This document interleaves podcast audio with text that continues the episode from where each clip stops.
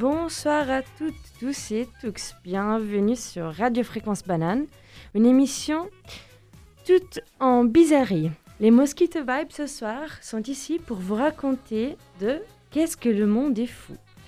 Donc euh, préparez-vous parce qu'il y a des racontes bizarres par un groupe encore plus bizarre et tout ça juste pour vous. Donc amusez-vous bien et restez connectés et ne loupez pas cette formidable occasion. Au contraire, écrivez-nous au 079 921 4700 ou par Instagram, Facebook, Telegram, Snapchat pour nous, raconter quelle folle expérience le monde vous a fait parvenir ou n'importe quelle anecdote sur la bizarre.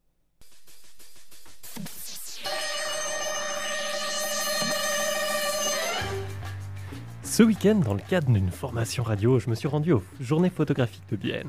Le thème de l'année colle parfaitement avec celui du Micropolis de ce soir, à croire que c'était fait exprès. Les cracks, les ruptures de notre monde contemporain. Et pour ça, je vais vous parler de trading à haute fréquence. L'artiste norvégienne Elin Benjaminson expose à Bienne jusqu'au 30 mai une partie de son œuvre Where the Money is Made. Son objectif était de photographier les lieux où 70% des transactions boursières se font. Alors évidemment, je me suis d'abord imaginé une de ces grandes salles où des traders en costume crient, regardent des écrans aux chiffres affolants. Mais son travail nous montre des lieux en apparence anodins. Une tour en métal dépassant au loin des broussailles. Un château d'eau en bord de route de campagne ressemblant à un vieux phare rouge et blanc laissé à l'abandon. Elle a aussi filmé et photographié des paysages de campagne, des zones industrielles, des petits hameaux à l'air paisible. Mais Mathias, je t'arrête, désolé, mais tu devais nous parler de, trendy, de trading à haute fréquence, non? Pas de petits villages de campagne. Eh bien, justement, c'est dans ces campagnes désertes que passe une grande partie de la finance mondiale. Au début des années 2010, alors que le monde de la finance utilisait principalement la fibre optique pour communiquer entre les différentes bourses, comme entre celles de Londres et Francfort, les ingénieurs de sociétés de trading ont eu une idée brillante. Pour gagner quelques microsecondes, utiliser une ancienne technologie, les micro-ondes. Ce système permet à des ondes de relier deux antennes face à face, à condition que le temps soit bon, donc la météo, la vitesse de ces ondes s'approche à plus de 99% de celle de la lumière, et donc plus rapide que la fibre optique, dont la matière ralentit le voyage de l'information. Du coup, si vous voulez relier la bourse de Londres à Francfort, vous devez disposer des antennes sur tout le chemin, traverser la Manche et faire fi des obstacles naturels. D'autant plus que comme, comme euh, pardon, d'autant plus que comme chaque microseconde compte, les sociétés de trading ont, tenté de tracer la ligne la plus droite possible entre les deux villes. Mais euh, c'est quoi une microseconde exactement? Alors en fait, il nous faut 0,3 secondes pour cligner des yeux, ce qui est équivalent à 300 000 microsecondes. Donc gagner quelques microsecondes, c'est un gain absolument minime, mais suffisamment pour faire gagner des milliers de dollars pour ces sociétés de trading. Comme il s'agit d'être plus rapide que les concurrents et qu'énormément d'argent est en jeu, ces sociétés ont tenté de coiffer au poteau leurs adversaires, en achetant une antenne avant eux, en espionnant les autres, en voulant même ériger leur propre tour. Alexandre Lemonnier, un anthropologue, graphiste et éditeur belge, a écrit un livre sur le sujet. J'aimerais vous en lire un extrait expliquant comment Jump Trading, une énorme société de trading à haute fréquence, a sorti l'artillerie lourde pour trouver des endroits où où installer leurs antennes en Belgique avant ses concurrents.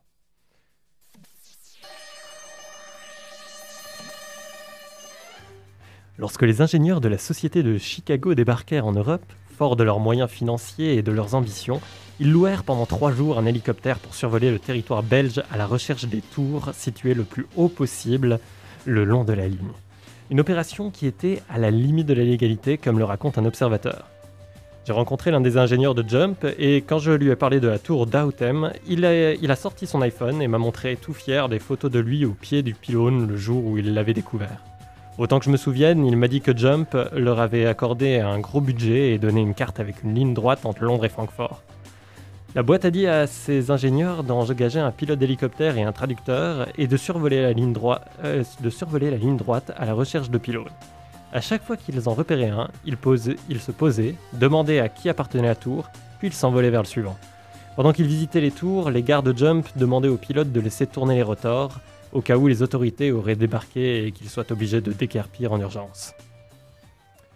Le quotidien, financier, un journal des Pays-Bas spécialisé en économie et finance, a aussi couvert le sujet dans un long article publié en ligne. Il raconte l'histoire d'Andrew, un résident de Richborough, un petit hameau rural du sud de l'Angleterre, plus connu pour ses ruines datant des invasions romaines que pour les investisseurs au projet démesuré qu'il attire. En 2017, sans un refus des habitants locaux, Andrew aurait vu se construire à côté de son jardin deux tours de la taille de la tour Eiffel, soit environ 300 mètres de hauteur ou 5 fois la cathédrale de Lausanne. Vous aurez deviné, le but de ces immenses tours, permettre à des entreprises de trading de gagner 5 microsecondes sur leurs transactions financières entre Londres et Francfort.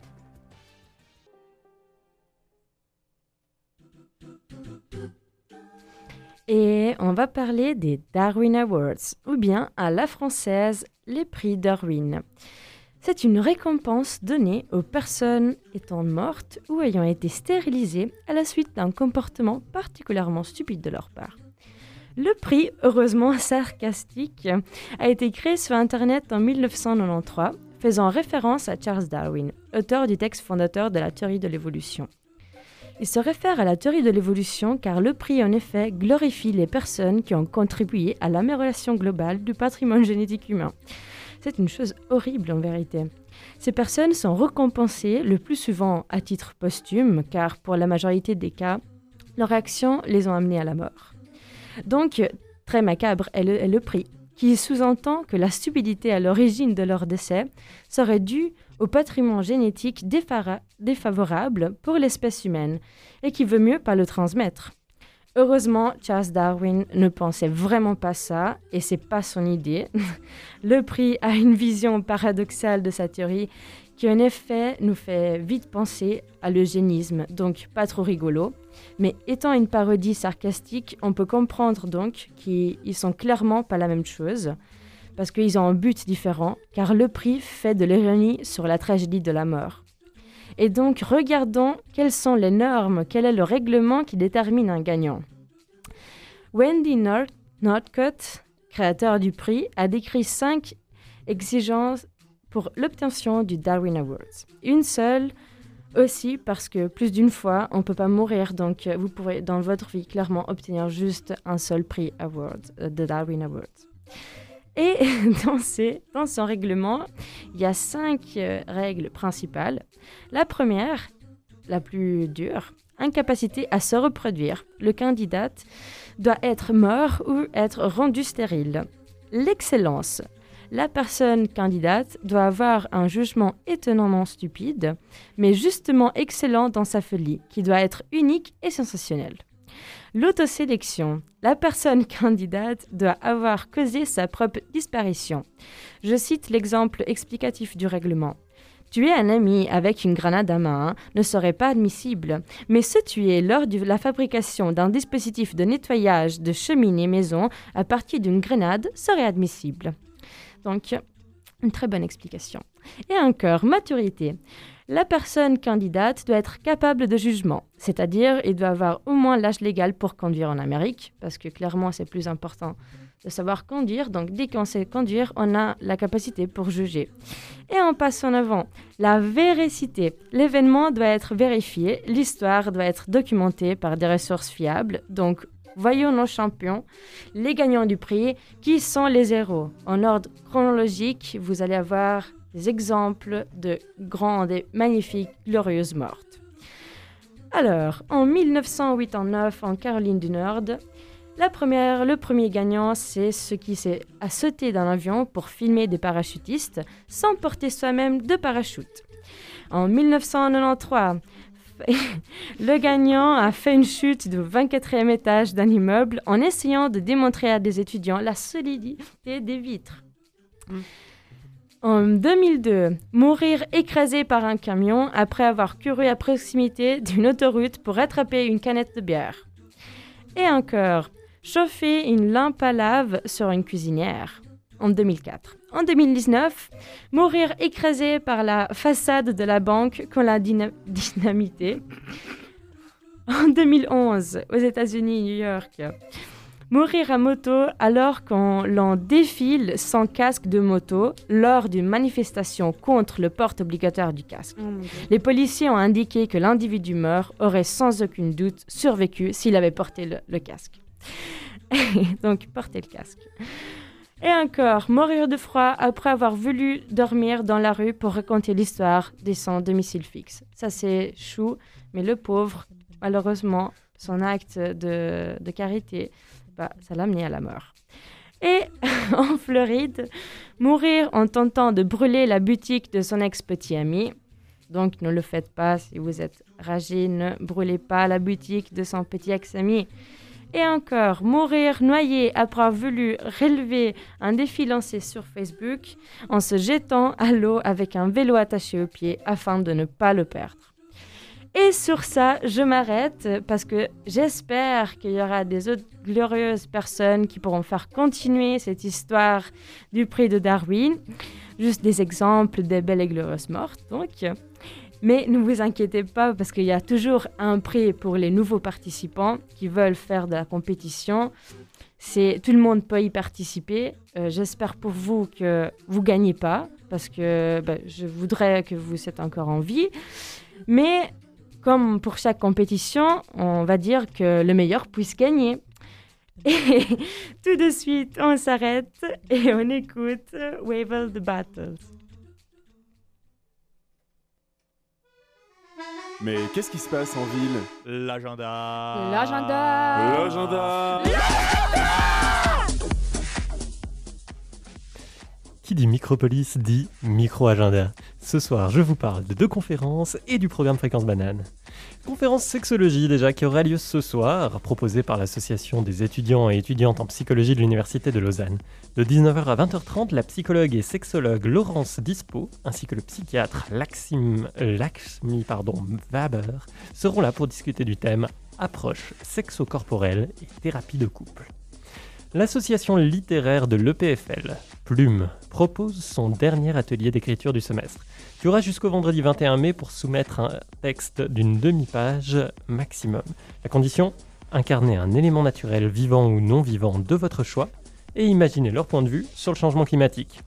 Bout de bois, arbre millénaire ou coccinelle, que pensent ces êtres des activités humaines? Tous les textes seront lus et discutés en commun le 23 mai à 18h sur Discord. Cet exercice est une collaboration spéciale avec le journal Le Canard UP. Si tu le souhaites, tu pourras soumettre ton texte au vote et s'il est choisi, il pourra être publié sur Instagram et dans le Canard UP. Retrouve toutes les infos sur la page Instagram de Plume, l'association littéraire de l'EPFL. Sur Fréquence Banane, la soirée continue avec l'heure du LOL. Ils sont de retour pour parler de leur, de plus grand moment de honte, ces moments où tu te sens seul au monde et où tu voudrais, où tu voudrais pouvoir disparaître. Une heure de LOL au programme de 19h30 à 20h30. Demain matin, Café Kawa de 7h à 8h avec les Zim Zoom. Programme, comme d'habitude, news, infocampus et petits tips sur quoi faire à Lausanne. Et le soir, de 18h à 19h, les délices d'Orient sont de retour pour un Micropolis au thème mystère qui va vous retourner le cerveau. Micropolis encore ce jeudi 13 de 18h à 19h. Autour du sport, ce sont les voisinages sur Fréquence Banane. Et on écoute Jungle by Night de Hangmad.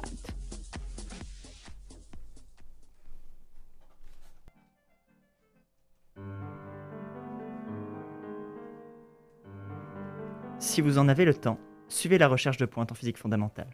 C'est l'humanité qui apprend à parler couramment l'univers. C'est un conseil que j'ai entendu dans un podcast que j'ai écouté durant une séance de procrastination, au lieu d'écrire une chronique pour Fréquence Banane, bien sûr.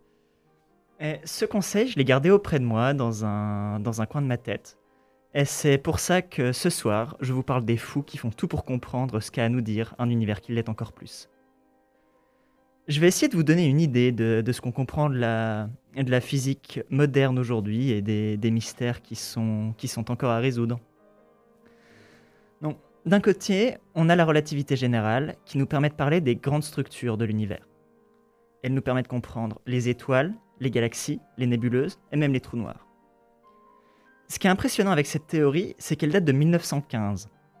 À cette époque, on ignorait encore l'existence de, galaxies autres que la nôtre, et on n'avait jamais entendu parler de trous noirs. La théorie de la relativité était en mesure de décrire très précisément des objets dont l'existence ne serait même pas soupçonnée avant des décennies. Donc j'aimerais bien vous faire sentir un petit peu à quel point c'est incroyable, à quel point il est improbable a priori d'obtenir un, un, tel succès prédictif pour une théorie. Donc pour un peu de, pour un peu de contexte, je vais vous demander d'imaginer Einstein qui va coucher sur, poignée euh, sur papier une poignée de jolis principes mathématiques et d'hypothèses physiques, et qu'il les utilise pour trouver des équations qui régissent le mouvement des objets soumis à la gravité. Donc avec les résultats qu'il a obtenus, il parvient à décrire des perturbations dans le mouvement de Mercure que la théorie de Newton, qui était alors jusque-là considérée comme le boss de la gravité, ne parvenait pas à expliquer. La relativité générale prévoit en plus de ça que la lumière doit être déviée par les masses importantes. Lorsqu'un astronome anglais pointe son télescope vers le Soleil en 1919, il note effectivement que les étoiles situées derrière sont déviées de leur position théorique, de la quantité justement prédite par Einstein.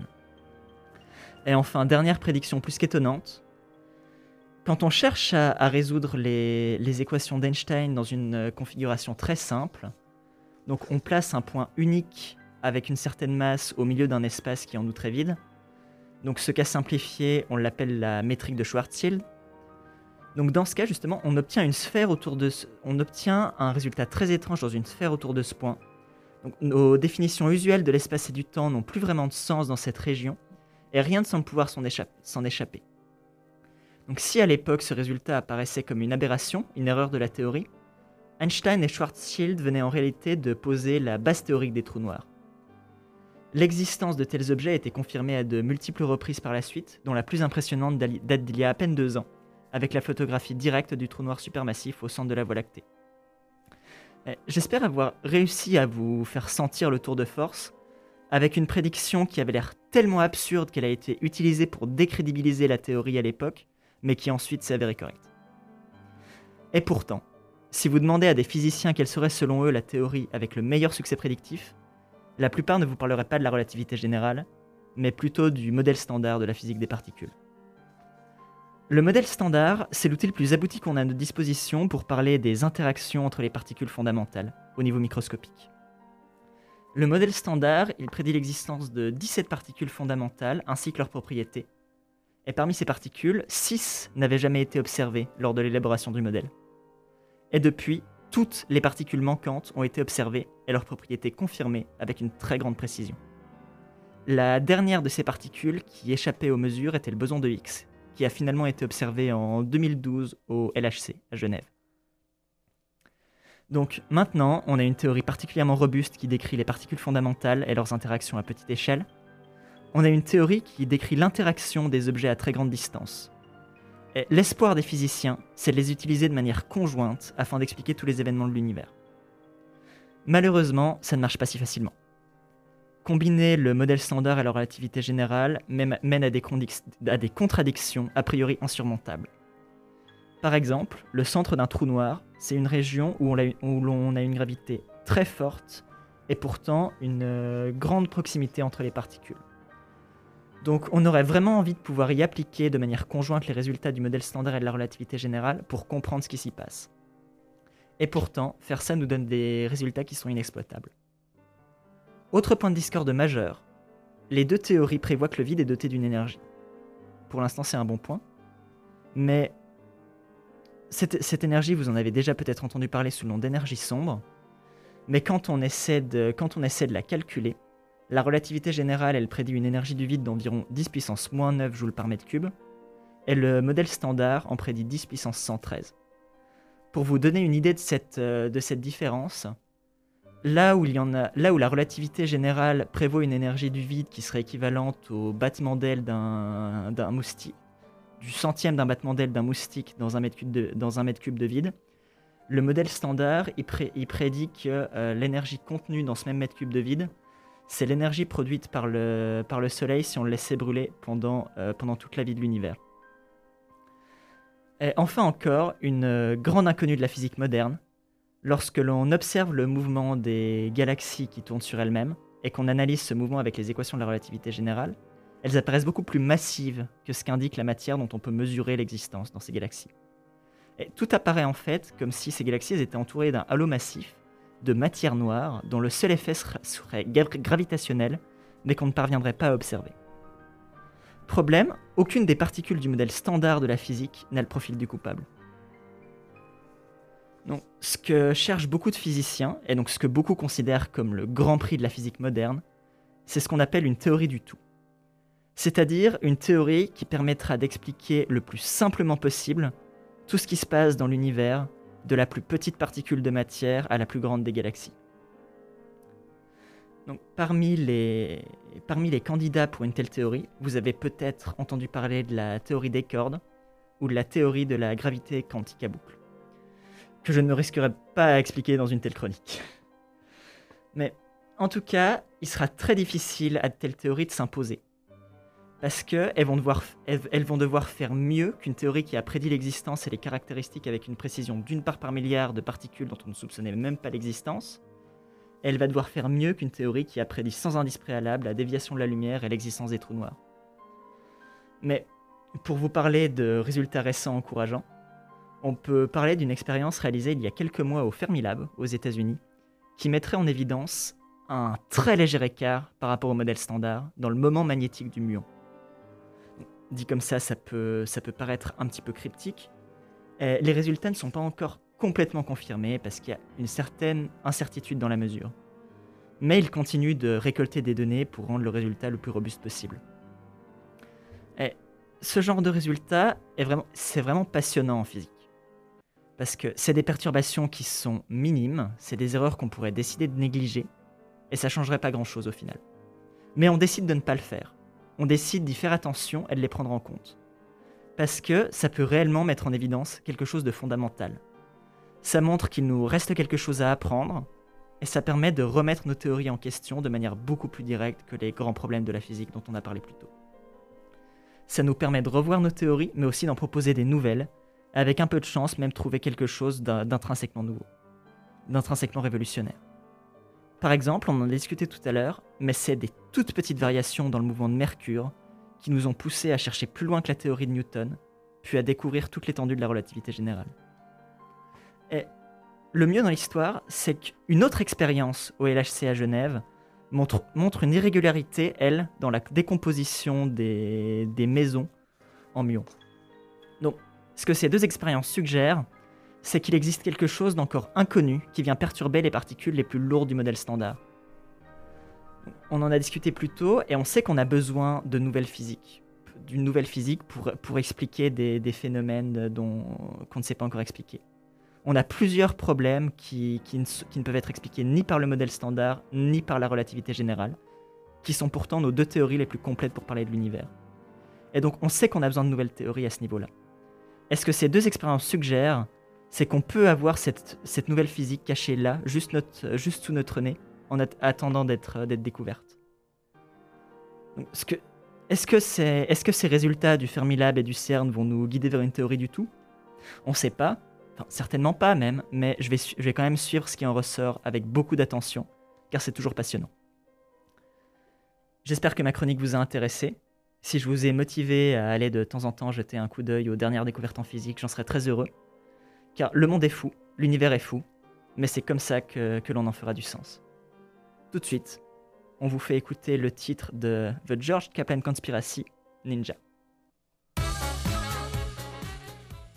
Et les amis, on arrive à la fin de notre bizarre émission. On espère que vous avez aimé nos histoires, mais ne vous inquiétez pas.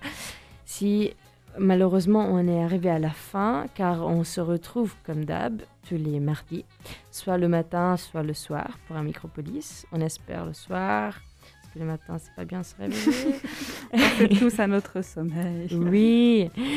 Et les Mosquito Vibes hum, ont bien aimé d'être avec vous ce soir, je pense. Je Un vrai pour tout le monde. plaisir. Un plaisir. Et on vous souhaite une super bonne soirée et plein de bisous et d'amour. Très bonne soirée. Au revoir. prochaine.